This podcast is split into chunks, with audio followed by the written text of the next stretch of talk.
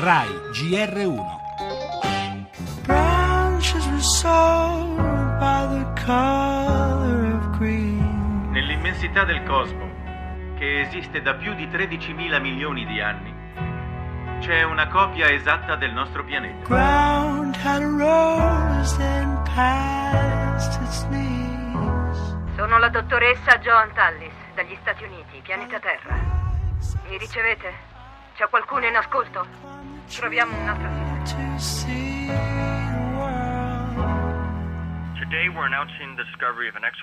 Oggi annunciamo la scoperta di un nuovo pianeta che è abbastanza simile al nostro, cugino della Terra e del nostro Sole. uh.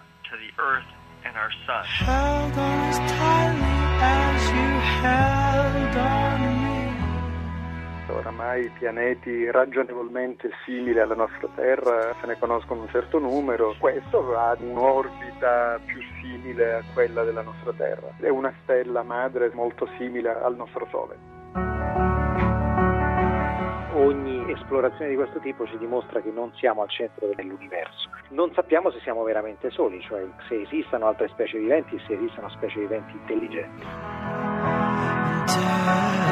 Non sappiamo se siamo soli, dice l'astronomo Adriano Fontana, ma sicuramente l'annuncio della NASA promette un altro passo verso la scoperta di una Terra 2.0. Ma un altro pianeta identico al nostro e con le stesse possibilità di vita è davvero possibile? Ora la risposta positiva sembra più vicina. Kepler 452b si trova relativamente vicino, 1400 anni luce, è grande due volte e mezzo la Terra e la sua orbita intorno alla sua stella dura 385 giorni, come da noi. Una stella simile al nostro Sole, come detto dall'astrofisico Fabio Favata.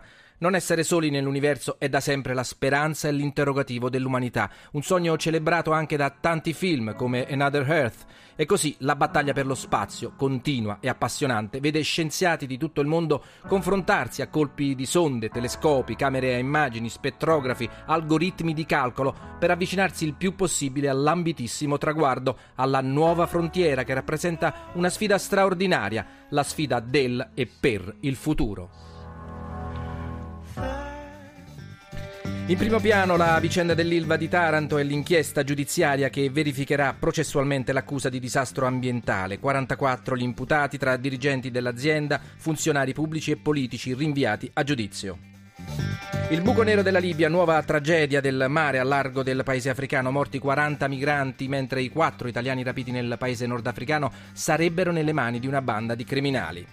La politica con il duello Renzi-Crocetta mentre Verdini lascia Forza Italia.